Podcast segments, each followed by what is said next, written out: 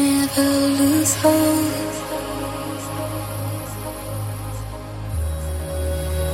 focus on